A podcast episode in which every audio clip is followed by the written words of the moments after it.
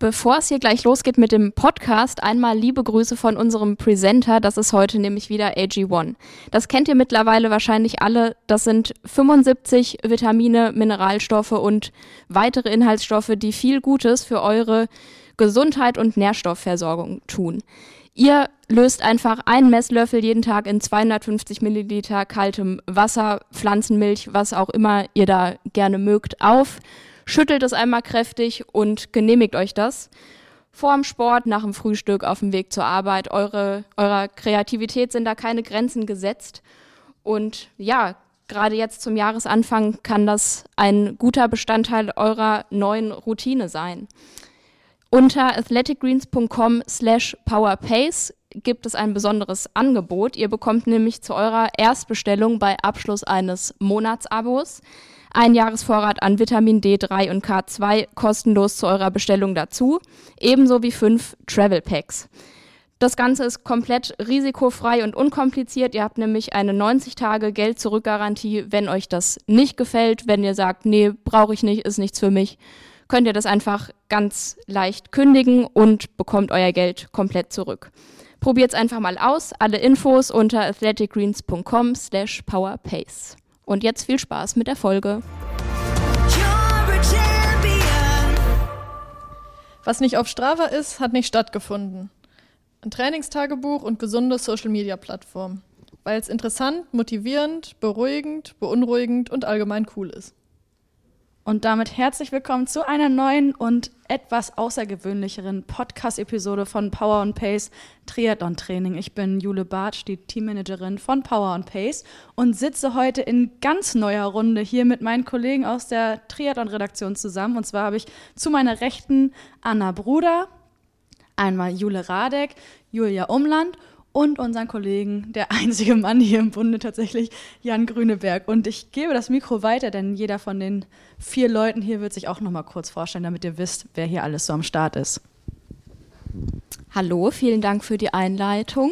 Meine Stimme dürftet ihr auch mittlerweile kennen. Ich bin Anna Bruder, Triathlon-Redakteurin. Meine Stimme kennt ihr noch nicht. Ich bin Jan Grüneberg. Ich bin Volontär bei Triathlon und seit Oktober in der Redaktion.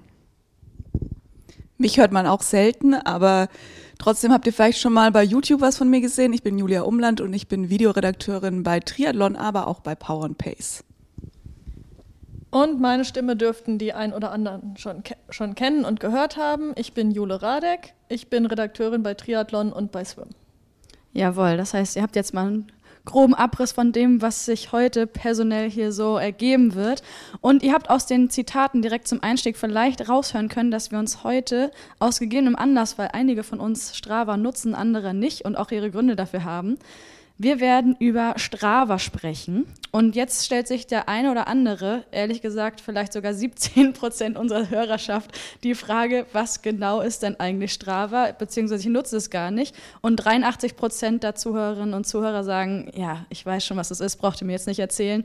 Und zwar geht es um die App für Sportler die das gewisse soziale Netzwerk äh, überwiegend für aktive sportliche Leute darstellt.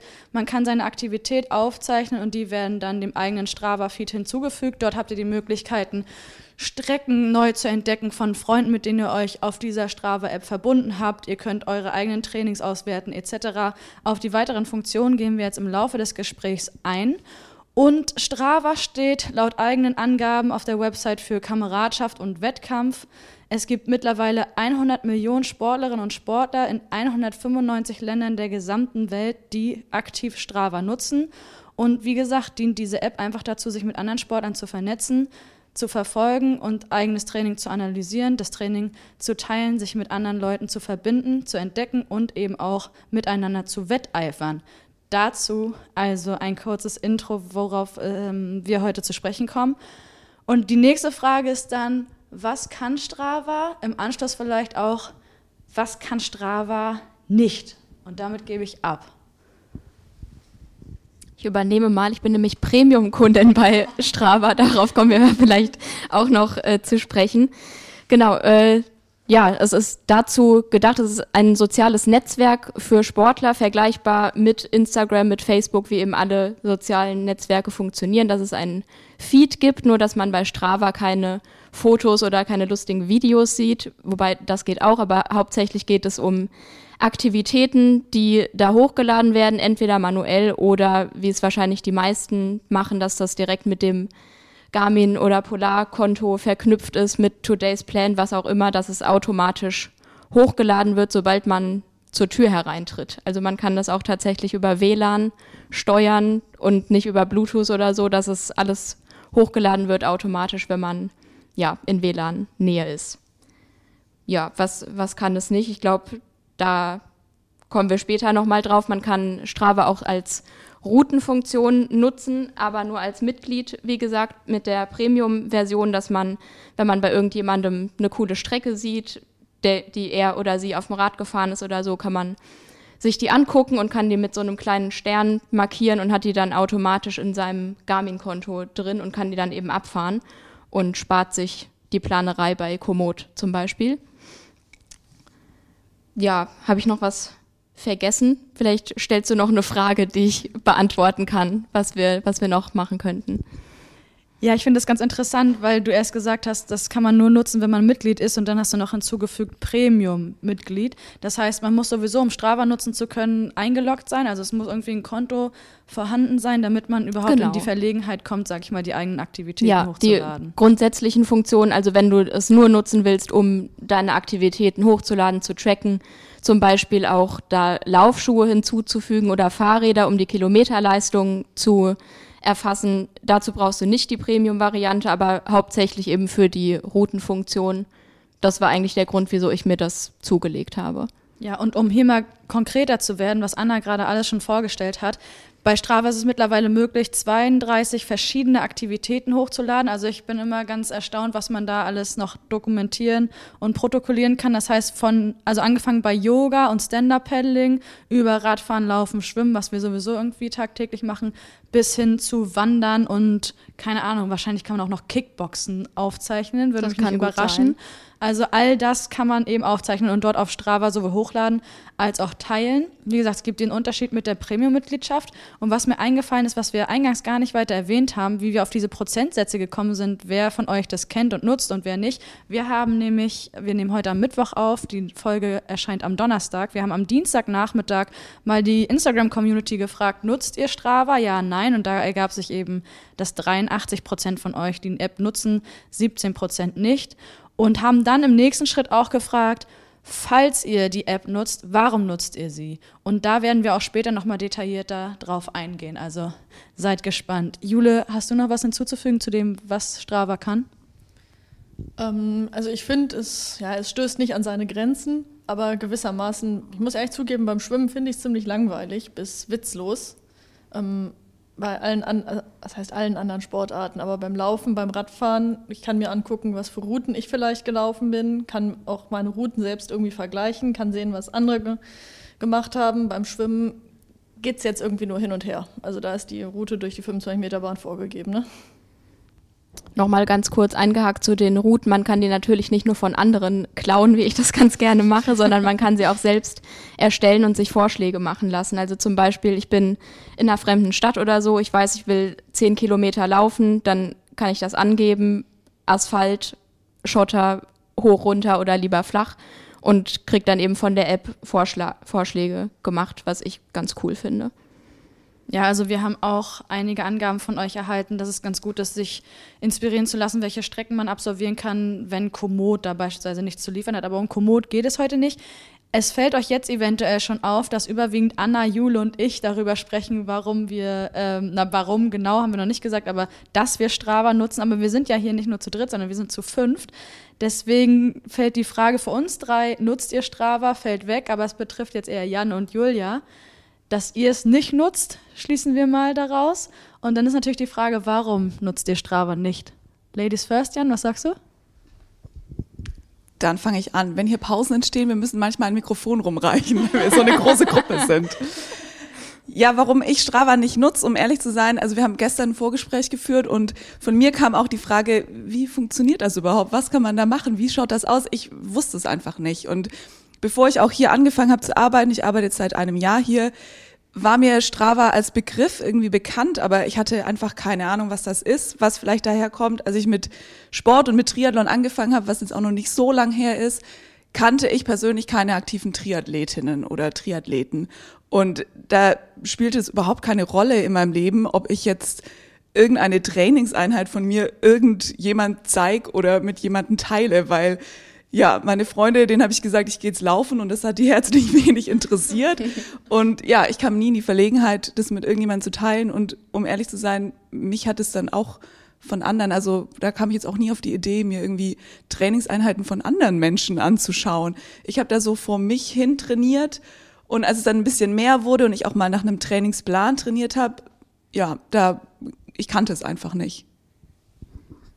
Äh, ja, bei mir ist es, glaube ich, ähnlich wie bei dir, Julia. Also ich habe 2017 mit dem Ausdauersport angefangen, ähm, bin dann auch erstmal nur laufen gegangen, aber auch alles ohne Herzfrequenzsensor oder Uhr. Ähm, also ich bin einfach gelaufen und äh, hatte auch nicht so viele Freunde, die auch irgendwie im Ausdauersport unterwegs waren. Ähm, ich hatte schon Freunde, aber keine Ausdauersportler. äh, ähm, und dann bin ich halt auch nicht irgendwie da ja in diese Szene erstmal reingerutscht, sondern habe einfach erstmal für mich trainiert. Ähm, dann habe ich 2019 meinen ersten Triathlon gemacht und ähm, bin dann auch nach Köln gezogen fürs Studium einer Sporthochschule und habe da natürlich auch verschiedene Triathleten kennengelernt und da bin ich dann wirklich das erste Mal irgendwie so in, in diese Szene reingekommen, auch mit, also bis da habe ich auch dann schon Training Peaks benutzt zum Beispiel, ähm, aber jetzt nicht Strava und ich wurde zwischendurch mal gefragt, warum habe ich keinen Strava oder wie heiße ich bei Strava? Und dann meinte ich, ja, äh, habe ich nicht, aber es gab eigentlich nie wirklich einen Grund, warum ich es nicht hatte. Erstmal, weil ich äh, ja nicht so wirklich den Kontakt dazu hatte. Dann habe ich mich gefragt, warum brauche ich das überhaupt? Also ich lade ja meine Trainingseinheiten bei Training, Peak, Training Peaks hoch. Warum muss ich das bei Strava noch hochladen? Und dann kam ja irgendwann, ich glaube 2020, dieses Premium-Feature dazu, dass man, also dieser, dieser Premium-Zugang, ähm, und dann kam das ja auch mit den Routen. Da habe ich kurz überlegt, ob ich mir das vielleicht dann doch hole, aber dann aufgrund des Geldes, oder ich glaube, so viel kostet es ja gar nicht, aber äh, dass man halt so. 74,99 im Jahr. 74,99, okay. Jawohl. Äh, ja, aber das war es mir dann auch nicht wert.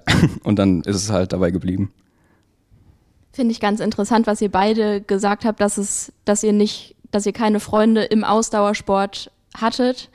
Das war bei mir eben genau das Gegenteil eigentlich. Ich war, als ich damit angefangen habe, war ich schon so mehr oder weniger drin in der Szene, sag ich mal.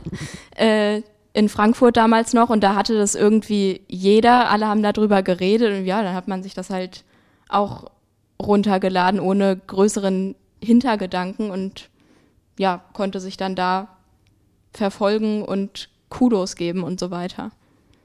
Ja, das ist zum Beispiel auch so ein Ding. Wenn man auf die Website von Strava geht, heißt es dort aufzeichnen, schwitzen, teilen, Kudos. Auf Strava zählt jede Leistung.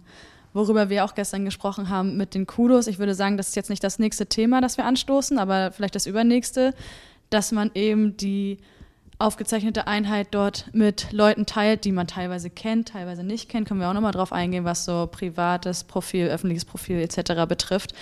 Ähm, was das so mit einem macht und warum es wichtig ist, irgendwie ganz offensichtlich schwarz auf weiß dafür einen Daumen hoch in dem Fall oder ein Like zu bekommen, dass man aktiv war. Was du gerade sagst, du hast es dir dann einfach ähm, zugelegt, weil andere das auch hatten und man hat dann eben andere beim Training über die App verfolgt, haben wir auch tatsächlich in der Instagram-Community von Power and Pace festgestellt, dass dort die paar Antworten kamen, weil es jeder nutzt, weil es halt alle machen ähm, ich hab's, ich habe sogar einen Premium-Zugang, aber den nutze ich gar nicht. Ich habe es einfach nur, weil die meisten Triathleten in meinem Umfeld sich dies auch runtergeladen haben, aber weiß gefühlt auch gar nichts über die App. Das ist schon irgendwie eine ganz interessante Entwicklung, würde ich nicht sagen, aber dass du es einfach hast, um es zu haben. Ja, das ist irgendwie so eine relativ interessante Gruppendynamik, die da irgendwie entsteht, was sich ja auch ähm, im Triathlon sowieso häufig zeigt. Also im Vergleich zu anderen Sportarten würde ich jetzt einfach mal behaupten, gehören Triathleten doch zu denjenigen, die gerne zeigen, was sie gemacht haben und was sie können. Das habe ich in anderen Sportarten noch nicht so erlebt und da passt dann ja auch Strava wieder rein als App von ich zeige euch alles, was ich mache. Es, Im Endeffekt ist es ja auch nur eine Form von Instagram für Sportler oder Instagram für Leistung. Jetzt mal eine Frage an die drei, die es haben. Geht es auch darum, wie viele, ich weiß nicht, hat man Follower oder Freunde oder Abonnenten, Abonnenten heißt es, glaube ich. Geht es auch um die Anzahl? Also, weil für mich klingt das ja so vom Prinzip ein bisschen wie ein sportliches Instagram und da geht es ja auch oft darum, dass sich Leute Follower kaufen. Ist das auch ein Thema? So, ich habe mehr Abonnenten als du, meine Aktivitäten sehen mehr Leute als du. Ist das ein Thema? Mir wurden da noch keine gekauften Follower angeboten und ich weiß auch ehrlich gesagt nicht, wie viele ich bei Strava habe. Ich weiß aber, wie viele ich bei Instagram habe. Also so viel dazu. Vielleicht beantwortet es die Frage, dass es mir zumindest darauf nicht ankommt.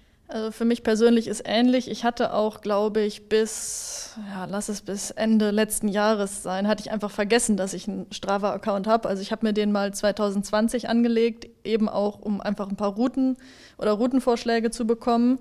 Und dann habe ich es vergessen. Und dann ist es mir irgendwann wieder eingefallen im Laufe des ähm, letzten Jahres. Und ich habe keine Ahnung, wie viele, also wie du auch sagst, ich habe keine Ahnung, wie viele Follower. Ich habe vielleicht 15, 12, weiß ich nicht. Also auf jeden Fall im unteren zweistelligen Bereich irgendwas. Ich habe dem nichts mehr hinzuzufügen. Ich gebe die Moderation jetzt einfach mal an dich ab, Julia. Hast du vielleicht noch eine ja, Frage? Ich gleich noch eine Frage. Ich weiß nicht, ob ich irgendwas vorgreife. Ähm, Kudos hast du schon angesprochen. Geht es da um die Anzahl? Ja, das schon, schon eher, ja. Aber das ist aus meiner Sicht von der Erfahrung her auch so, ein, eine, so eine Entwicklung ganz am Anfang, als ich Strava hatte, also ich habe das, ich mache das nie aktiv, dass mir wichtig ist, dass es dort hochgeladen ist, sondern bei mir ist es wahrscheinlich wie bei ganz vielen auch, aber da wird es dann vielleicht noch aktiver genutzt, was ist ich. Alles, was bei Garmin eingespielt wird von meiner Uhr, geht automatisch auf Strava oder was ich auf Swift mache, geht automatisch auf Strava. Das heißt, ich setze mich nicht aktiv damit auseinander, was teile ich, was sehen die und was nicht. Von daher hat das für mich jetzt nicht so einen hohen Stellenwert, aber um da ein Beispiel zu liefern, als es zum Beispiel um die letzten Wochen in meiner WM-Vorbereitung ging, habe ich das natürlich schon gefeiert, dass Leute darauf aufmerksam geworden sind. Und ich habe dadurch mir auch, also nicht nur durch die Kommentare, sondern auch durch die wachsende Anzahl an Kudos pro Aktivität in der WM-Vorbereitung, habe ich irgendwie auch Unterstützung verspürt. Hat sicherlich auch was mit dem Ego zu tun, aber es ist total schön irgendwie zu sehen, dass Leute darauf aufmerksam werden, um das jetzt mal positiv zu drehen und dir da mit dem Kudo sagen, geil, dass du dabei bist und dich so vorbereitest und Bock hast. Es gibt auch durchaus Unterschiede, für welche Aktivität man wie viele Kudos bekommt. Ich kann mich noch dran erinnern, als ich 2019 den Frankfurt-Marathon gelaufen bin, da hatte ich noch weniger Abonnenten bei Strava als jetzt und habe damals aber eine für mich unglaublich hohe Anzahl an Kudos bekommen, wie ich davor halt noch nicht hatte. Und ja, das fand ich, fand ich ziemlich bezeichnend und dass es generell bei irgendwelchen Wettkämpfen mehr Kudos sind als bei einer einstündigen Rolleneinheit oder so. Also ich verschließe mich ja nicht ganz Social Media. Ich habe einen Instagram-Account und da merkt man das auch tatsächlich. Folgt also Julia Ed. wenn man ein Bild postet von einem Wettkampf, dann kriegt man mehr Likes, als wenn man ein Bild von einem See postet. ja. Definitiv. Aber Julia, wenn du jetzt so, du hast gesagt, du hast einen Instagram-Account, hast aber keinen Strava-Account, hast uns ja die Frage gestellt, geht es um die Kudos oder nicht? Wie bewertest du das jetzt so als Außenstehende, die eben Strava nicht nutzt? Oder was für einen Eindruck vermittelt das jetzt auf dich, wenn wir sagen, wir, wir legen darauf Wert? Sagst du, um vielleicht eine Antwort vorwegzunehmen, ja, okay, es ist, wie einige auch gesagt haben, Pendant von Facebook für Sportler oder Social Media für Sportler und Punkt? Also ich finde es halt grundsätzlich wichtig, dass man sich selber treu bleibt. Also wenn ich jetzt bei Instagram irgendwas posten würde, nur weil ich weiß, da kriege ich mehr Likes, dann fände ich das auch, also ich persönlich, das ist meine persönliche Meinung, fände ich auch doof, mache ich jetzt auch nicht. Ähm, und wenn man jetzt irgendwie das ins Extreme nimmt und sagt, ich mache jetzt extra keine Ahnung, harte Intervalleinheiten, weil ich weiß, da kriege ich mehr Kudos. Oder, was ich jetzt auch so in den Vorgesprächen rausgehört habe, ich lade vielleicht nur die harten Intervalleinheiten hoch und mein schlechtes Schwimmtraining, das lasse ich sowieso ganz weg. Dann, ja, also, ja, finde ich dann auch ein bisschen, naja, kann man mal drüber sprechen. Julia guckt in meine Richtung. Über so ein Gespräch in der Küche damals sind wir ja auch auf dieses Podcast-Thema überhaupt gekommen, weil es damals bei mir nach der Corona-Infektion habe ich halt angefangen wieder zu laufen oder das kann man eigentlich nicht mal als Laufen bezeichnen, mich zu bewegen und habe diese Einheiten dann auch erstmal hochgeladen, aber bin sofort in die App reingegangen und habe das auf privat gestellt, dass man nicht sieht, dass ich eine gute Minute langsamer laufe als sonst bei einer deutlich höheren Herzfrequenz. So, weil mir das unangenehm war und da wurde ich hier ganz schön zusammengestaucht, um es mal so zu sagen. Und dann habe ich das aber alles wieder schön öffentlich gemacht. So, weil so ist es halt. Ja, man muss ja auch so ein bisschen die Authentizität von sozialen Netzwerken irgendwie hinterfragen. Also jetzt zum Beispiel, wenn ich Instagram nutze, ich poste ja nur das, was ich auch wirklich posten möchte. Also ja. äh, wenn ich jetzt einen guten Wettkampf hatte und ich irgendwie meine Freunde daran teilhaben lassen möchte, dann poste ich das natürlich und sage hier, so ist es gelaufen, war richtig gut. Äh, wenn ich jetzt irgendwie, weiß ich nicht, vielleicht durch eine Covid-Infektion ausfalle und danach irgendwie nochmal krank bin und irgendwie fünf Monate keinen Sport machen kann und dann wieder auf so einem Niveau bin, wo ich wirklich nicht leistungsfähig bin, dann poste ich ja nicht auch irgendwie alles. Also wenn es mir wirklich irgendwie um Reichweite geht, oder so. Also vielleicht in dem kommt auch immer auf die Anzahl der Follower an, würde ich sagen. Also wenn, wenn man natürlich Profi ist, dann poste ich natürlich trotzdem irgendwie alles. Aber wenn ich es jetzt nur so privat nutzen würde, würde ich es glaube ich nicht machen. Und ich glaube, so ist es halt auch bei Strava. Also wenn ich jetzt irgendwie eine richtig gute Einheit hatte, dann poste ich das. Und wenn nicht, kann ich es ja auch einfach lassen oder auf privat stellen oder so. Ich glaube, das ist ja auch so ein bisschen vergleichbar in dem Sinne. Ja, und ich finde, das knüpft irgendwie an deine Frage nach den Kudos und Anzahl der Kudos, inwiefern das wichtig ist, an, weil wir uns ja sowohl in dem Vorgespräch gestern als auch als wir grob geplant haben, wie dieser Podcast so ablaufen soll, darüber unterhalten haben, ist Strava nur dafür da, dass wir uns selbst darstellen können? Wollen wir Bestätigung und Anerkennung von außen für all das, was wir machen?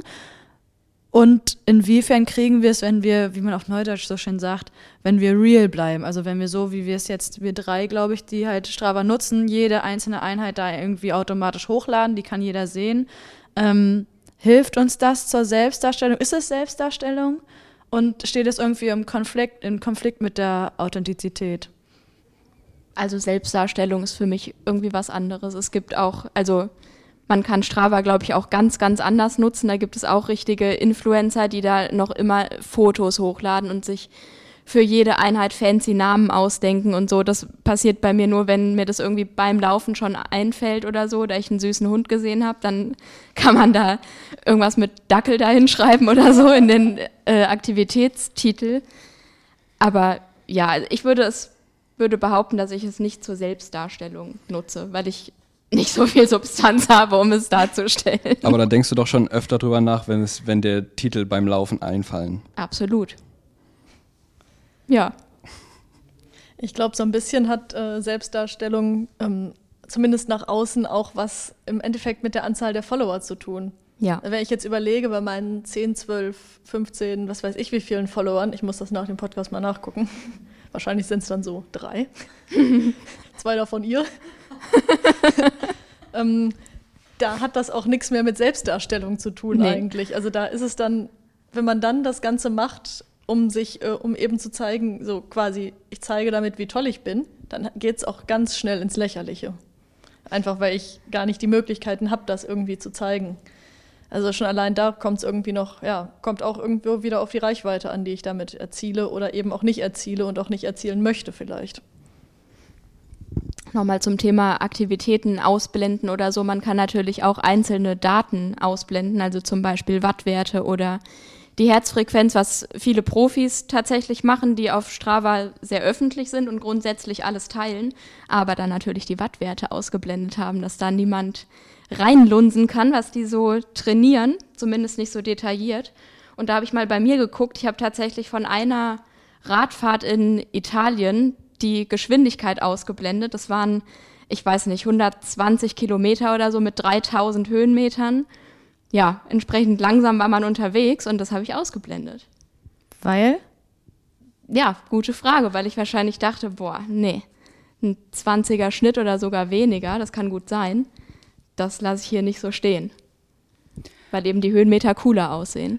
Aber ist das, das nicht ein Kreislauf, der dadurch entsteht, wenn du so denkst, oh, das ist aber langsam, das blende ich aus, dann sieht das niemand anderes und die anderen denken vielleicht auch so und jeder stellt dann nur das online, was er persönlich für ja gut befindet, aber eben gut auch nur im Kontext von Strava. Und wenn jeder so denkt, dann steht am Ende da nur die Top-Einheiten mit krassen Werten und ja, das kann sein. Aber funktioniert Social Media nicht so? Das ist ja, das ist ja genau das, was Jan eben gesagt hat. Das ist ja bei Instagram genauso. Da, da blende ich ja quasi auch aus, was ich nicht unbedingt zeigen möchte, beziehungsweise ich poste es gar nicht erst.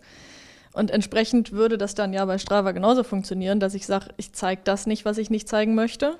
Ich lasse vielleicht meine Geschwindigkeit, meine Wattwerte, meine Herzfrequenz, was auch immer, weg und nicht sichtbar. Ich finde es übrigens schön, dass wir darüber reden. Ich lerne ganz neue Dinge über Strava, die ich noch nicht wusste. Bildungsprogramm. Ja, grundsätzlich ja, aber bei Strava ist ja immer noch halt der sportliche Gedanke im Hintergrund und es geht irgendwie um unseren Körper und im Endeffekt auch um unsere Gesundheit. Also bei Instagram, ja, ich meine, das ist ein ganz anderes Thema. Ne? Also ich glaube, da ja, brauchen wir jetzt auch nicht noch tiefer einsteigen. Da gibt's auch viel Schwieriges und da geht's manchmal auch um die Gesundheit.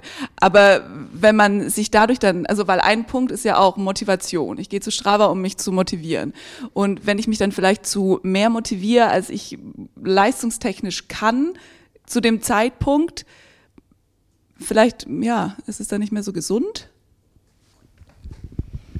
würde ich dir zustimmen. Ja, auf jeden Fall. Also in der Hinsicht schon. Ähm, ich glaube, es ist trotzdem irgendwo immer ein Punkt. Einerseits, ja, was Anna eben gesagt hat, dass Profis ihre Werte ausblenden. Gut, das ist nochmal ein anderer Grundgedanke ja, dahinter.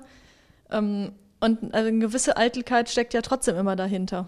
Ich glaube, da wird sich auch niemand freiwillig ausnehmen, zu sagen, nee, bei mir ist das alles scheißegal und äh, wenn ich mal einen richtig schlechten Tag habe und meine Einheiten da poste, dann stört mich das auch überhaupt nicht. Also ich glaube, da nimmt sich keiner von wirklich aus. Mich stört das nicht. Also ehrlich gesagt, weil allein okay. vor dem Hintergrund, dass es einfach automatisch immer zu Strava reingeht und ich mich ganz selten mal damit auseinandersetze, wer denn da überhaupt Kudos vergeben hat oder ob ich einen Kommentar habe oder nicht und dass die Einheit zur Anzeige bereitsteht, schieß mich tot.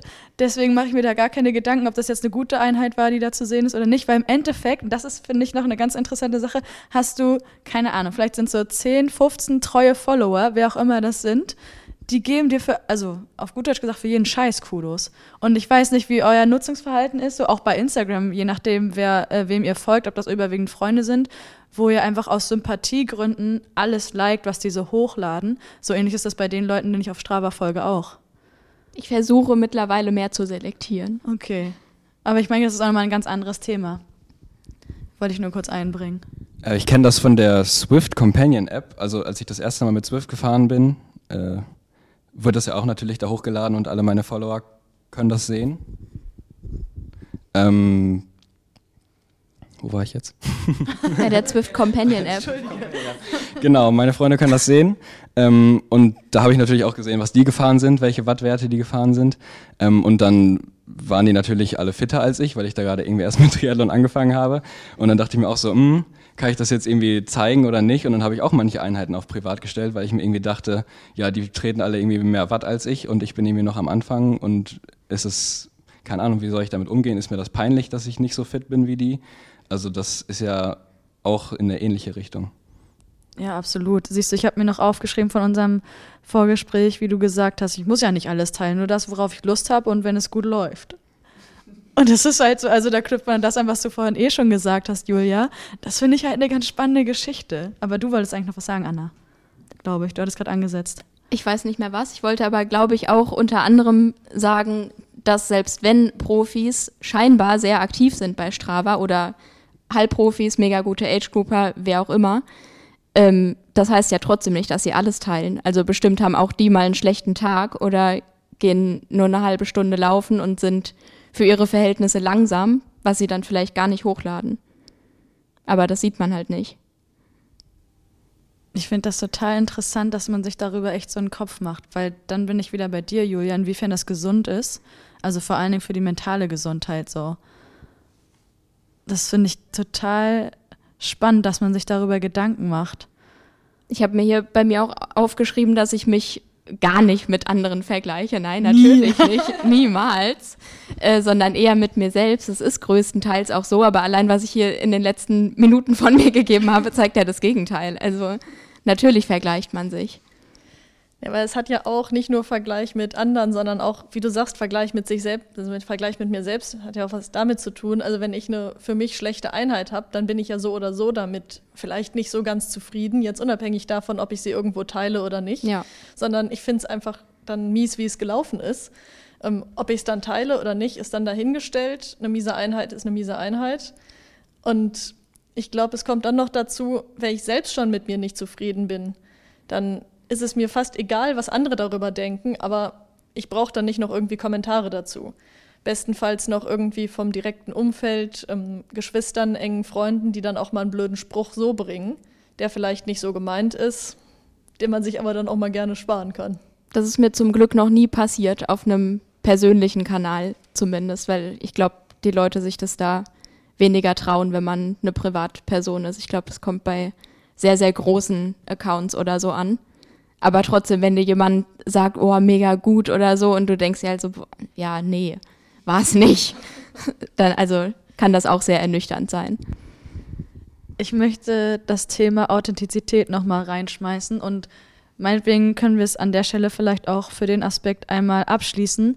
Können wir also zusammenfassen, Authentizität ist in dem Maße auf Instagram sowieso nicht, aber auf Strava auch nicht wirklich gegeben, einfach weil du die Möglichkeiten hast, auszuwählen, was du hochlädst und was nicht, je nachdem, was du teilen möchtest. Und da gehen wir ja nicht nach, ähm, das dürfen die nicht wissen, das ist mir zu privat oder das kann gern öffentlich sein, das ist mir schied egal, wer das, wer das sieht, sondern dass es eher darum geht, dass die Leute von außen nur mitbekommen, wie gut mein Training läuft, beziehungsweise dass ich einen guten Trainingstag hatte.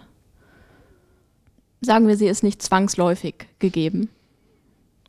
So würde ich das sagen, weil also auch bei Instagram oder bei allen sozialen Netzwerken teilen ja auch viele schlechte Tage oder so. Inwieweit es dann berechnend ist, ist, ist nochmal ein anderes Thema, aber generell ja, gibt es die Möglichkeit, da sehr, sehr gut nicht authentisch zu sein.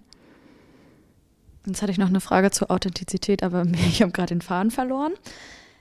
Wir gehen mal weiter. Vielleicht fällt es mir dann nochmal ein. Achso, doch, jetzt weiß ich es wieder. Wenn man zum Beispiel Einheiten, also jetzt in meinem Fall, ich fände es immer ganz witzig, wenn ich dann sehe, ach stimmt, ich habe was hochgeladen, ich habe ja ein Training gemacht und äh, mir macht das dann immer besonders Spaß, dem lustige Titel zu geben und teilweise auch zu schreiben, dass es eine absolute Vollkatastrophe war und hart anstrengend und dann zu sehen, wie die Leute darauf reagieren, ist dieses, egal wie gut oder wie schlecht die Einheit lief, da, dem Titel zu geben und das zu kommentieren, ist das Authentizität, weil ich quasi dazu stehe oder teilweise mich auch so ein bisschen über mich selber lustig mache? Oder geht das eher Richtung Selbstdarstellung und hahaha, war zwar nicht so gut, aber war witzig, guckt her? Das kann ganz stark in Richtung Rechtfertigung gehen. Auch so nach dem Motto, wenn, keine Ahnung, du hast eine mega hohe Herzfrequenz bei wenig Watt oder bei geringem Tempo, dann zu schreiben, ja, äh, hatte Corona, war krank, hab mir das Bein gebrochen, was auch immer. Ich glaube, das ist ein ganz schmaler Grad dazwischen. Einerseits ist es natürlich auch vielleicht für mich später, um es nachzuvollziehen, wenn ich mir meine eigenen Daten nochmal angucke und mir bei den Einheiten irgendwie da Notizen dazu gemacht habe, denen einen Titel gegeben habe, für mich selbst na gut nachvollziehbar. Ähm, andererseits ist es, wie du sagst, eben auch ein starker, ähm, äh, stark schon Richtung Rechtfertigung. Und ähm, ja, eigentlich kann ich da ja gar nichts für, dass es jetzt so lief. Hm, ja, ich weiß es nicht. Ich würde es als ganz schmalen Grad bezeichnen. Es kann auch ein bisschen in Richtung Fishing for Compliments gehen, oder? Ja. So, oh, heute ging es gar nicht. Und dann hofft man doch auf die Kommentare. Ach, so schlimm, sieht es doch gar nicht aus, oder? Also. Ja. Ja, kann es definitiv, aber also ich kann nochmal widerlegen. Ich, also ich habe da nie. Rechtfertigung finde ich ein ganz interessante. Also ich finde die Punkte von euch allen interessant. Bei mir ist es eher so, dass ich das nicht runterspiele, von wegen war scheiße, aber mein Gott, kümmert mich nicht, so nicht, na doch, schon eher so in die Richtung.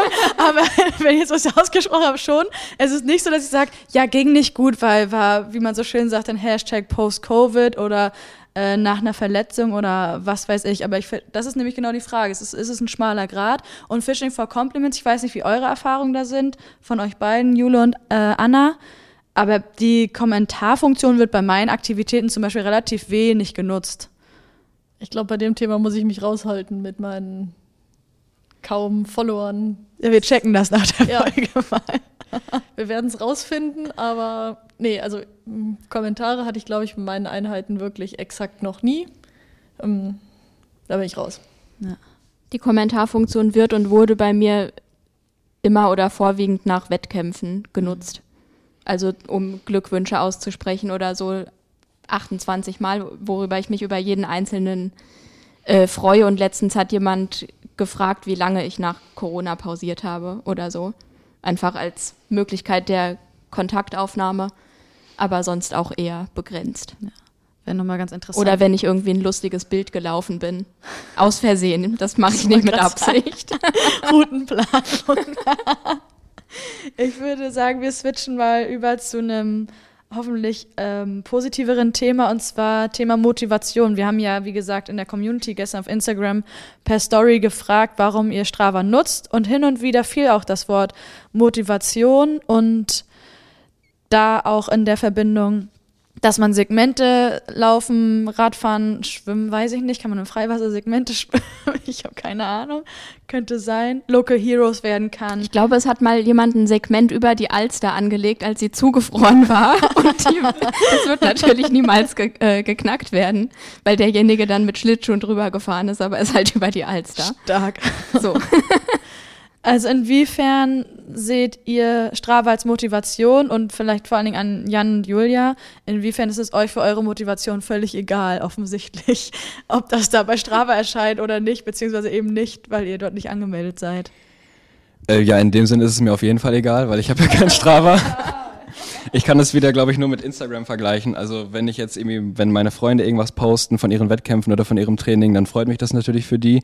Und dann motiviert mich das natürlich auch, wenn ich, also jetzt zum Beispiel mit Personen aus meiner Trainingsgruppe, zum Beispiel, weil ich halt auch mit denen dann zusammen trainiere.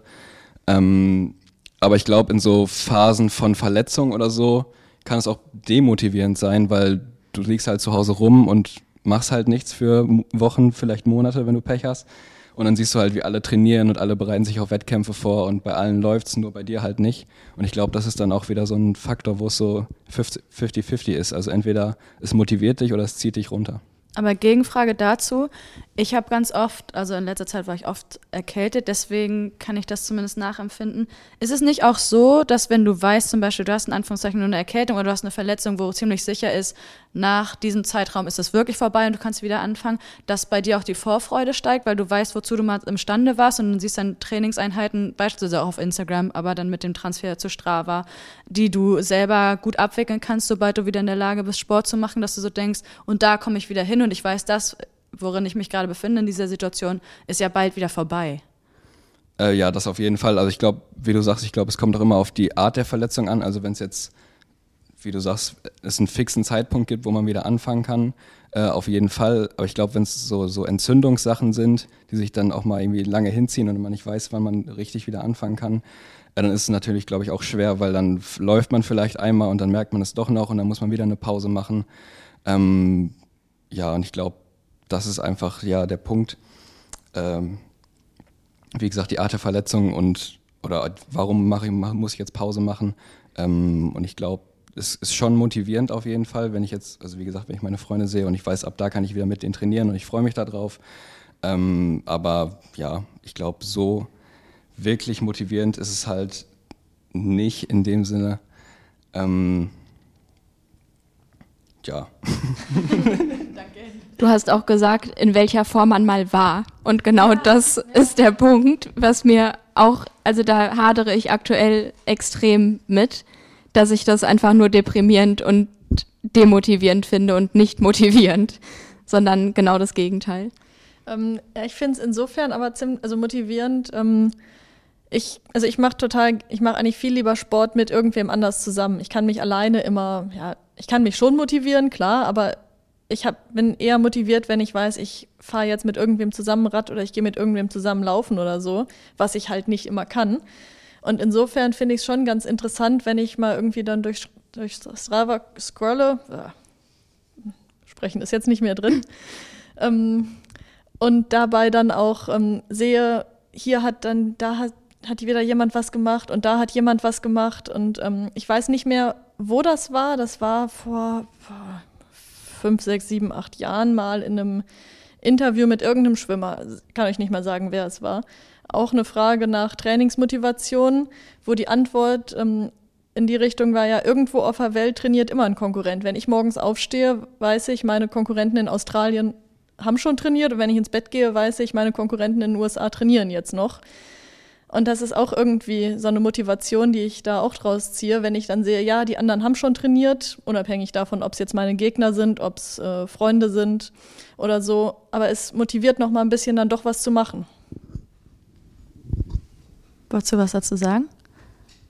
Anna? Daran anknüpfen kann ich sagen, dass ich letztens um 7 Uhr oder so in meiner Küche stand und diese App geöffnet habe und dann schon von einem Freund von mir gesehen habe, der ist immer sehr früh unterwegs, weil der Familienvater ist und halt einfach ein anderes Zeitmanagement braucht. Ja, und der war halt um fünf oder so laufen und dann halt schon längst geduscht und hat gefrühstückt und ist davor schon zehn Kilometer gelaufen. So, das motiviert mich dann eher, aber nur wenn ich selbst auch dazu halt in der Lage bin, dann denke ich mir so, ja, okay, jetzt beeile ich mich mal und gehe dann auch raus. Wenn ich krank bin, verletzt oder so und eine längere Pausenphase habe, dann öffne ich diese App nicht. Und das gelingt mir auch sehr, sehr gut, weil ich dann denke, ja, nee, also zieht mich nur runter. Ich kann da gerade selbst nichts zu beitragen und will dann auch irgendwie nicht sehen, was andere gerade so machen. Den Punkt möchte ich gerne einmal nutzen, um euch, liebe Zuhörerinnen und Zuhörer, aufzurufen, zu all dem, was ihr hier gerade hört und vielleicht erkennt ihr euch in dem ein oder anderen Argument wieder. Schreibt uns gerne in die Kommentare überall da, wo ihr unsere Podcasts hört, ähm, wie ihr damit umgeht, ob es vielleicht für euch auch so eine Grenzziehung gibt wie bei Anna, wenn ich verletzt bin und nicht trainieren kann, öffne ich Strava nicht, um einfach meinen Seelenheil zu erhalten. ähm, also das nur am Rande und wie gesagt, das gilt auch für alles weitere, was wir jetzt noch besprechen. Ähm, bleiben wir kurz beim Thema Motivation und gehen aus Strava raus, weil ich möchte hier Jan und Julia noch mal mehr hören. Ich weiß, ihr geht ja ab und zu zusammen zum Schwimmtraining. Ist das für euch auch so eine Sache, dass es euch zusätzlich motiviert, weil ich glaube, ihr geht relativ früh, also vor der Arbeit seid ihr dann beim Schwimmen und kommt hierher. Ist es denn so, wenn ihr wüsstet, ihr müsstet alleine gehen, würde es euch deutlich schwerer fallen, als wenn ihr wisst, ihr trefft einander beim Schwimmen und könnt die Einheit irgendwie zusammen durchstehen? Möchtest du anfangen? Ich kann anfangen. Also ich bin auch gerade so in einem Gespräch mit Motivation. Ich habe das Gefühl, ich äh, eigentlich dürfte ich gar nie trainieren, weil ich habe ja kein Strava, also fehlt mir die Motivation völlig. ähm, dazu möchte ich noch kurz sagen, die Motivation bei mir, die kommt von innen heraus quasi. ähm, und von daher ist auch die Antwort, also das ist, Jan ist ja noch nicht so lang bei uns, das heißt, so lang gehen wir noch nicht zusammen schwimmen. Und ich bin davor schon schwimmen gegangen, frühs, alleine ähm, was einfach der Tatsache geschuldet ist, dass ich morgens schwimmen gehen muss. Ich muss einfach vor der Arbeit, ähm, weil ja, mein Schwimmbadeintritt ist halt nur morgens ab 6.30 Uhr und es geht gar nicht anders. Das heißt, wenn ich unter der Woche schwimmen gehen will, dann muss es halt vor der Arbeit sein und das ist, glaube ich, meine Motivation. Ist halt so, also mache ich's. Okay, cool. Aber ich schwimme gerne mit Jan, auch wenn er immer auf der anderen Bahn, also ich schwimme immer auf der anderen Bahn, weil ich sehr viel langsamer bin. Also ich weiß nicht, wie, in, inwiefern ich dich motiviere, Jan. Ich bin natürlich auch geschwommen, bevor ich hier angefangen habe. Und da war ich auch morgens schwimmen, aber einfach, weil ich schon mein, eigentlich mein ganzes Leben lang schwimme und Schwimmen mir einfach Spaß macht. Und deswegen, ich habe natürlich auch nicht immer Lust, schwimmen zu gehen oder zu trainieren. Ähm, aber meistens schon. Und ich schwimme halt auch gerne morgens, weil dann hat man es hinter sich, dann kann man noch mal frühstücken. Zweites Frühstück, Calories in, ist wichtig. ähm, und natürlich äh, ist es noch zusätzliche Motivation, wenn ich weiß, irgendwie du wartest auf mich und wir haben uns verabredet und ich muss da sein. Meistens muss er auf mich warten. ja, aber ich, ja, ich muss ja trotzdem hinkommen. Ähm, das ist, also natürlich, wenn man mal keine Lust hat, dann weiß ich, dass, dass du da bist und wir haben uns verabredet, ich muss da sein, dann stehe ich trotzdem auf, weil ich kann dich ja nicht warten lassen. Absolut.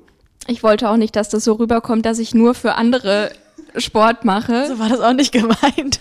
Gut, und nur laufen gehe, weil mein Kumpel schon laufen war. Es hat, ist eher ein, eine zeitliche Komponente, sag ich mal. Und wenn ich zum Schwimmen verabredet wäre, dann stehe ich auch um 6.30 Uhr oder vielleicht lieber um 7 auf der Matte. Wenn ich nicht verabredet bin, dann ist es halt auch nicht schlimm, wenn es eine Viertelstunde später wird. Und das ist dann eher so das Ding. Ich weiß nicht, ob es euch aufgefallen ist. Ich wollte eher auf diesen Gemeinschaftsgedanken okay, dieses gemeinsame Training Oder hinaus, besser gesagt. Ja, gemeinsam trainieren kann man auch über Strava. Genau, darauf wollte ich nämlich so. hinaus, aber ich wollte hier niemanden exkludieren, nur weil er halt Strava, die Strava-App nicht hat.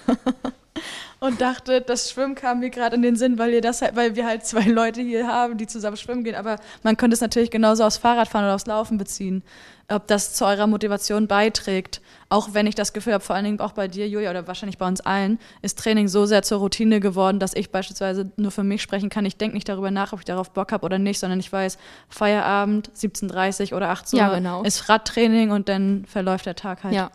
weiter. Nur darauf wollte ich hinaus. Aber ich gebe wieder an dich ab, Anna, weil zusammen trainieren kann man auch auf Strava. Ja, also äh, genau, wir haben nämlich das Thema Clubs und Community und so weiter noch nicht so angesprochen.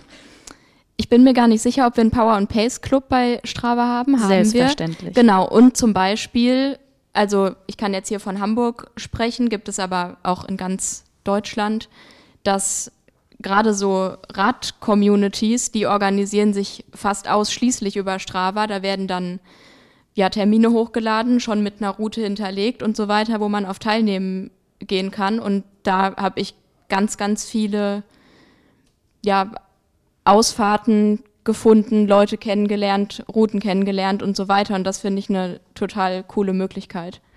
Absolut. Und in unserer Frage an euch, warum ihr Strava nutzt, kam eben unter anderem auch der Community-Faktor zum Vorschein, dass ich weiß nicht, welche Region es war, aber es hat dazu beigetragen, dass sich lokale Sportler total gut vernetzen konnten und sich dann über Strava eben auch kennenlernen und gemeinsam trainieren konnten. Ja. Von daher ist es echt eine coole Sache. Vielleicht über die Flyby-Funktion, die man explizit aktivieren oder deaktivieren muss. Aber genau, wenn man zum Beispiel um die Alster laufen geht oder so, da sieht man ziemlich viele andere Läuferinnen und Läufer, aber man kann dann ähm, an der Desktop-Version von Strava zum Beispiel gucken, ah, wer war das denn, der mir da über den Weg gelaufen ist und kann den dann auf anderen Kanälen anschreiben oder so. Ja, beziehungsweise darüber haben wir gestern auch gesprochen, kann dem Sportler angenommen, das zeichnet sich vielleicht bei einem öffentlichen Profil ab, dass der in den ähnlichen Sportarten unterwegs ist, Ja. vielleicht mal folgen und sich entweder durch die Streckenauswahl inspirieren lassen oder vielleicht sogar persönlich in Kontakt treten, weiß man ja nicht. Vielleicht sogar das, ja. Wir sind jetzt bei den Flirt-Tipps angelangt. Dazu gibt's im Anschluss noch ein Extra von Anna. Vielleicht auch eine extra Folge. Die läuft dann aber. Nee. Wir waren, genau, und ähm, was es eben auf Strava noch gibt, neben den Clubs und das Kennenlernen von anderen Athleten, die in ähnlichen Sportarten unterwegs sind, über die Flyby-Funktion, ist unter anderem die Be Strava Beacon-Funktion, die man nur am Rande erwähnt, auf die können wir gleich eingehen. Und es gibt, und das haben vor allen Dingen die von euch, liebe Zuhörerinnen und Zuhörer, die auf Strava unterwegs sind, schon mitbekommen, es gibt monatlich Challenges. Und ich ähm, nehme an den meisten Challenges teil, weil bei mir oft aufpoppt, Anna Bruder nimmt an dieser, jener und solcher Rad-Challenge, Lauf-Challenge und hast du nicht gesehen, teil. Und ich immer, oh, das ist aber nett. Bupp, Button gedrückt und Abfahrt. Und dann weiß ich schon wieder gar nicht, woran ich teilgenommen habe, bis ich dann nach irgendeiner Ausfahrt oder nach irgendeiner sportlichen Einheit dann wieder so eine Mail bekomme. Glückwunsch, du hast Challenge XY abgeschlossen. Sch- Ähm, löse jetzt deinen Code ein. Ja, genau. Es gibt ganz oft satte Rabatte bei, äh, bei äh, ja, Bekleidungsherstellern, Sporternährungsherstellern, wie auch immer. Und äh, genau, mir hat auch mal eine Freundin einen Screenshot geschickt, wo sie eben gesehen hat, dass ich irgendwie an acht Challenges oder so mich da angemeldet habe, was aber auch so auto automatisiert geschieht. Also weiß ich nicht, fünf Kilometer im Januar, zehn Kilometer und so weiter. Das sind, das ist von Strava einfach, was man tun oder auch lassen kann. Also ich laufe die zehn Kilometer auch ohne, dass ich daran teilgenommen habe, aber ich finde es irgendwie nett. Und wenn ich 9,9 habe, dann laufe ich halt die 100 Meter noch. Und da sind wir, glaube ich, wieder beim Punkt Motivation. Und ich weiß nicht, wie es euch so geht, aber wenn jetzt zum Beispiel, wir haben über Verletzungen gesprochen, wir haben über Erkältung und Wiedereinstieg, na, Wiedereinstieg nicht gesprochen, aber dass man sich dann damit konfrontiert oder eben nicht, dass andere gerade aktiv sind. Wenn wir wieder anfangen zu trainieren, inwiefern motiviert euch das, wenn es zum Beispiel so eine Challenge gibt? Ich meine, die gibt's ja nicht nur auf Strava, die gibt's, ich weiß es noch von einer anderen Running-App, wo du dich dann monatlich anmelden kannst für verschiedene wöchentliche und monatliche Challenges. Einfach nur, um entweder am Ende des Monats zu sehen, okay, cool, hat geklappt, habe ich geschafft, hatte ich aber nicht auf dem Zettel. Oder ich weiß, diese Woche fange ich an mit fünf Kilometern, bin dann froh, wenn da bei der fünf Kilometer Challenge auch ein Haken gesetzt werden kann und es langsam wieder losgeht. mich hat das in der Corona-Zeit motiviert, also wirklich als wir alle zu Hause waren und so, da habe ich an mehreren Yoga-Challenges teilgenommen und habe mir das ausgedruckt und an den Kühlschrank gehängt und habe dann wirklich jeden Tag diese Yoga-Einheit gemacht, die da drauf stand. Das hätte ich sonst auf gar keinen Fall gemacht. Ähm, ich finde für mich persönlich so Challenges eigentlich ja relativ irrelevant. Was äh, für, für mich so gesehen viel wichtiger ist, ist, dass ich, ähm, wenn ich dann auf der Uhr, was ich laufe und ich habe dann da meine fünf Kilometer stehen, jetzt als Beispiel, oder zehn oder was weiß ich, dass es halt ähm, so gesehen runde Werte sind. Also da ist mein innerer Monk so, wenn dann da steht, ich habe 4,9, dann kann ich nicht aufhören. Eig auch wenn ich eigentlich mit meiner Einheit durch wäre, diese 100 Meter müssen dann noch sein. Und wenn ich die von mir aus gehe, ganz gemütlich, aber das ist, ähm, ist genauso wie bei Schwimmplänen. Die dürfen hinten niemals auf 50 Meter enden oder auf 25 oder 75. Das kann ich nachvollziehen. Ähm, das hat ich glaube, Björn auch. ja, Okay, also Thema Challenges und Motivation haben wir, glaube ich, damit abgeschlossen. Mm, wir haben vorhin, ich glaube, es war sogar ziemlich am Anfang der Aufnahme darüber gesprochen, dass man Strava ja eben nutzen kann, um irgendwie inspiriert zu werden, neue Strecken auszuwählen, neue Routen zum Laufen auszuwählen, etc. pp. Und da eröffnete sich gestern im Vorgespräch unter anderem das Thema GPS, Ortung und sollen alle Leute öffentlich sehen können, wo ich wohne, beziehungsweise selbst wenn ich jetzt im Trainingslager bin oder an anderen Orten bei Freunden oder Familie trainiere, sollen die genau sehen können, wo ich mich befinde? Oder reicht es, dass sie den Ort sehen und ich nutze die Funktion, wie jetzt in meinem Fall zum Beispiel, dass man die ersten Kilometer und die letzten Kilometer komplett ausblendet, damit ich nicht eben genau auf meinen Wohnort zurückverfolgt werden kann. Oder, oder, oder dann auch gewissermaßen ja Thema Datenverfügbarkeit von uns selbst, von unseren sportlichen Aktivitäten und so weiter. Wie eng und wie streng sehen wir das, seht ihr das, dieses Handling? Ähm, bei Swift-Einheiten ist mir das eigentlich ziemlich egal. Ich meine, wer da die ganze Karte sieht, sieht eine ganze Karte in einer virtuellen Fantasiewelt. Ob man die dann sieht oder nicht, ist dahingestellt. Und ansonsten habe ich es hab schon so, dass ich die ähm, Start- und Endpunkte ausgeschaltet habe. Manchmal, wenn ich, auf, was ich, wenn ich komplett auf der Bahn laufe und der Start ist auf der Bahn und das Ziel ist auf der Bahn. Ob ich dann drei Runden weniger drin habe oder drei Runden mehr, das ist dann auch egal. Dann äh, stelle ich vielleicht auch mal die ganze Karte auf sichtbar, weil wenn ich eh nur im Kreis renne, renne ich nur im Kreis. Aber ansonsten habe ich es schon so, dass man zumindest Start- und Endpunkte ausgeblendet sind, je nachdem auch manchmal die ganze Karte. Es kommt aber auch hauptsächlich auf den Bereich an, in dem ich mich dann bewege oder nicht bewege. Ich habe das nicht ausgeblendet, weil mein Profil privat ist. Und äh, genau, also ich bekomme aktiv Anfragen zum Folgen oder so. Und wenn ich nehme fast jeden an, also zumindest wenn es irgendwie gemeinsame Freunde, Bekannte gibt oder so, dann nehme ich das an. Wenn das jetzt irgendjemand ist, der keine Gemeinsamkeiten oder so hat, dann nehme ich das nicht an. Und alle, die mir folgen, die ja dürften auch sehen, wo ungefähr ich wohne. Jan oder Julia, ich sehe mehr oder weniger, ich weiß nicht, ich kann eure Gesichtsausdrücke schlecht deuten. Wie steht ihr so zu dem Thema? Also meine GPS-Daten sieht nur mein Coach und der kann ruhig wissen, wo ich wohne, weil mir muss die Rechnung eingeschickt werden. Aber ich glaube, wenn ich Strava benutzen würde, ähm, würde ich es, glaube ich, auch so machen wie Anna. Also wenn ich ein pro privates Profil habe, nehme ich halt nur Leute an, die ich kenne oder von, von denen ich weiß, äh, wer sie sind und was sie machen. Ähm, und wenn mir größtenteils meine Freunde folgen, die wissen eh, wo ich wohne. Äh, aber wenn ich jetzt ein privat, äh, ein öffentliches Profil hätte mit mehreren Followern, also auch halt für Reichweite, ähm, dann würde ich es, glaube ich, auch ausstellen. Ja, ich habe dazu äh, wenig Meinung, da ich es nicht habe, aber ich finde, es ist halt noch eine App, in der man noch mehr Daten preisgibt. Also ja, wie gesagt, ich habe ja schon mal erwähnt, ich habe selber soziale Netzwerke, bin da angemeldet und ich mache inzwischen auch Online-Banking. Aber es wow. ist halt jedes eine App, wo man, wo man Daten preisgibt und man sollte sich da schon irgendwie zumindest mal Gedanken drum machen, was man denn da öffentlich oder eben auch in einem kleineren Rahmen öffentlich, wenn man die Anfragen einzeln annimmt, ähm, von sich preisgibt. Was mir vor allem dazu einfällt, ich habe jetzt vorhin das Beispiel genannt mit, wenn ich bei Freunden oder Familie trainiere, das ist ja gewissermaßen, aus meiner Sicht zumindest, auch eine Verantwortung, die ich dem Moment, in dem Moment übernehme. Gebe ich preis, wo sich diese Menschen aufhalten, wer da wohnt. Und dass du gerade nicht zu Hause bist. Ja, genau, das kommt nämlich noch dazu, zusätzlich.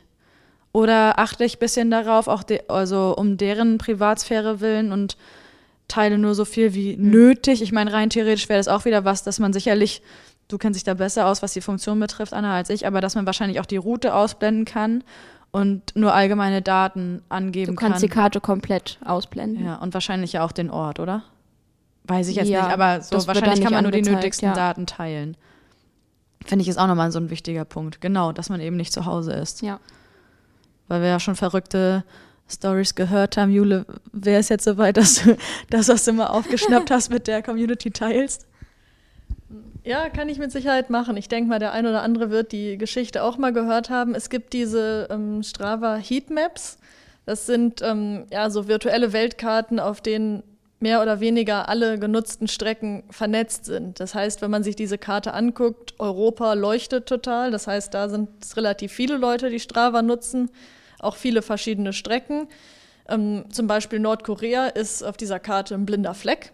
Da gibt es wirklich, wir haben das vorhin nochmal nachgeguckt, da gibt es ähm, zumindest keine ähm, Strava-Karten, die irgendwie ersichtlich sind, Strava-Routen, die ersichtlich sind. Und es gab, ähm, ich glaube, 2018 einen Fall, dass ähm, US-Militärangehörige ähm, durch die, durch die Nutzung von Strava ähm, geheime Stützpunkte oder Base, äh, Militärbases oder was weiß ich, was das genau war, verraten haben, indem sie halt auch Strava genutzt haben, diese ähm, Routenfunktion anhatten, beziehungsweise die Privatsphäre-Einstellungen wahrscheinlich nicht so streng ähm, eingestellt hatten, wie sie es hätten machen sollen. Das heißt, an relativ ungewohnten Orten für Strava-Nutzung waren Strecken, die recht hoch frequentiert waren, weil eben diese Militärangehörigen immer um ihre Stützpunkte rumgelaufen sind oder in ihren Stützpunkten gelaufen sind. Heißt, jetzt ganz übertrieben gesagt, in der Wüste wurde plötzlich Strava genutzt, wo es vorher nicht genutzt war. Und dadurch konnte man dann den, ähm, den Ort dieser Stützpunkte aufdecken, was äh, dem Militär bestimmt nicht so gut gefallen hat. Und das ist, glaube ich, auch ein ganz gutes Beispiel, was zeigt, dass man, weshalb man doch ein bisschen vorsichtig sein sollte, was man preisgibt und was man nicht preisgibt und worüber man sich vielleicht vorher noch mal Gedanken machen sollte. Wir saßen vor der Aufnahme in kleinerer Runde noch mit anderen Kollegen zusammen und da hat auch ein Kollege preisgegeben, dass unzählige Fahrräder geklaut wurden, weil sich Leute wirklich darauf spezialisiert haben, Strava-Mitglieder ähm, insofern zu verfolgen über einen längeren Zeitraum und über verschiedene Aktivitäten hinweg, dass sie genau ausmachen konnten, wo diese preiswerten, wollte ich schon sagen, diese ähm, teuren Fahrräder ausgeführt wurden, um dann eben im passenden Moment zuzugreifen. Und dann hat man wohl unzählige teure Fahrradrahmen finden können. Das heißt, man sollte sich, also ich knüpfe einfach nur an das an, was wir jetzt alle schon gesagt haben, wirklich bewusst machen, welche Daten man teilt und inwiefern es wichtig ist, wer sieht, wo man sich aufhält und wo man trainiert. Äh, vielleicht noch dazu, das hat ja Anna vorhin auch gesagt, man kann bei Strava ähm, seine Laufschuhe, seine Räder irgendwie noch mitverfolgen mit der Laufleistung, die man ähm, mit den jeweiligen Sachen ähm, zurücklegt. Auch da dann vielleicht darauf achten, dass man nicht unbedingt den, die genaue Radbezeichnung angibt, sprich nicht unbedingt verrät, was man für ein Rad fährt. Ist natürlich auch nochmal ein Hinweis, wenn dann da ein extrem hochpreisiges Rad die ganze Zeit genutzt wird. Sowieso immer Spitznamen für Fahrräder. Oh, da kann Julia vielleicht was zu sagen. Spitznamen nicht, aber Namen für Fahrräder, Namen oder? auf jeden Fall. Mein Rennrad heißt Bertha. Ich glaube, das klaut keiner. ich würde es klauen, ich finde es sehr schön. Jetzt war mir noch eingefallen, beziehungsweise aufgefallen hier auf unserem Zettel mit den Themen zum, vielleicht seht ihr, seht ihr das anders, zum unmittelbaren Kontrast zur Daten- und GPS-Ortungssicherheit steht aus meiner Sicht diese Beacon-Funktion. Da haben wir gestern kurz drüber gesprochen und zwar diese Beacon-Funktion auf Strava sieht vor, dass man seinen Live-Standort mit Freunden und Familie teilen kann, damit man irgendwie sicher unterwegs ist und sollte was passieren. Sprich, ich denke mal, das ist wie die Standortteilungsfunktion auf WhatsApp beispielsweise, ähm, können Leute dann bestenfalls handeln, beziehungsweise können einfach auch sicher gehen, sollte sich die Person nicht gemeldet haben, dass sie aber wieder gut zu Hause angekommen ist. Ich habe die selber tatsächlich noch nicht ausprobiert. Ich weiß nicht, ob das so wäre, dass man wahrscheinlich wie bei WhatsApp auch dann einfach den Standort teilt und man als Freund oder Familie das live verfolgen kann. Habt ihr da mehr Informationen zu oder vielleicht ähm, aus der Community? Teilt gern auch eure Erfahrungen mit dieser Funktion auf Strava mit uns nach dem Hören der Folge. Kann ich auch nichts zu sagen, habe ich noch nicht ausprobiert. Ich weiß auch nicht, ob man das Handy da mitnehmen muss, was für mich beim Laufen in den meisten Fällen ausgeschlossen ist. Als ich in Südafrika war im Urlaub mit einer Gruppe, da wurde ich gezwungen, das Handy mitzunehmen und meinen Standort in diesen Gruppenchat zu teilen, weil alleine laufen ist da nicht so cool oder nicht so gern gesehen, dass eben da alle wussten, wo ich bin und wann ich wieder da bin. Ja, nachvollziehbar, vor allem in Südafrika. Aus meiner Sicht haben wir ganz, ganz viele Themen hier besprochen. Ich glaube, zu der ganzen Sache mit Anerkennung oder Selbstdarstellung, inwiefern spielt das Ego eine entscheidende Rolle, weil man, dass man sich auf Strava rumtreibt oder nicht. Darüber könnten wir wahrscheinlich noch zig Folgen für sich aufnehmen. Gibt es aus eurer Sicht noch irgendein wichtiges Thema, was wir in Verbindung mit Strava hier besprechen können, bevor wir abschließen? Ich glaube, das war ein ganz guter Rundumschlag. Perfekt. Dann danke ich euch allen vielen. Eins, zwei, drei, vier. danke dir, Jule. Und vielen Dank, vielen Dank euch da draußen. Mach's gut. Tschüss. Schaltet gerne wieder ein und wirklich, wirklich, wirklich fasst euch ein Herz, sollte es euch so viel Überwindung kosten und teilt eure Meinung, eure Erfahrungen, weitere Funktionen, Positives und Negatives zu Strava mit uns in den Kommentaren, schreibt uns E-Mails und ja, kontaktiert uns einfach, um eure Meinung mit uns zu teilen. Bis zum nächsten Mal, viel Spaß beim Training, haut rein. Sweat in your eye, pain in your bones, hunger in your gut, got that fire in your soul.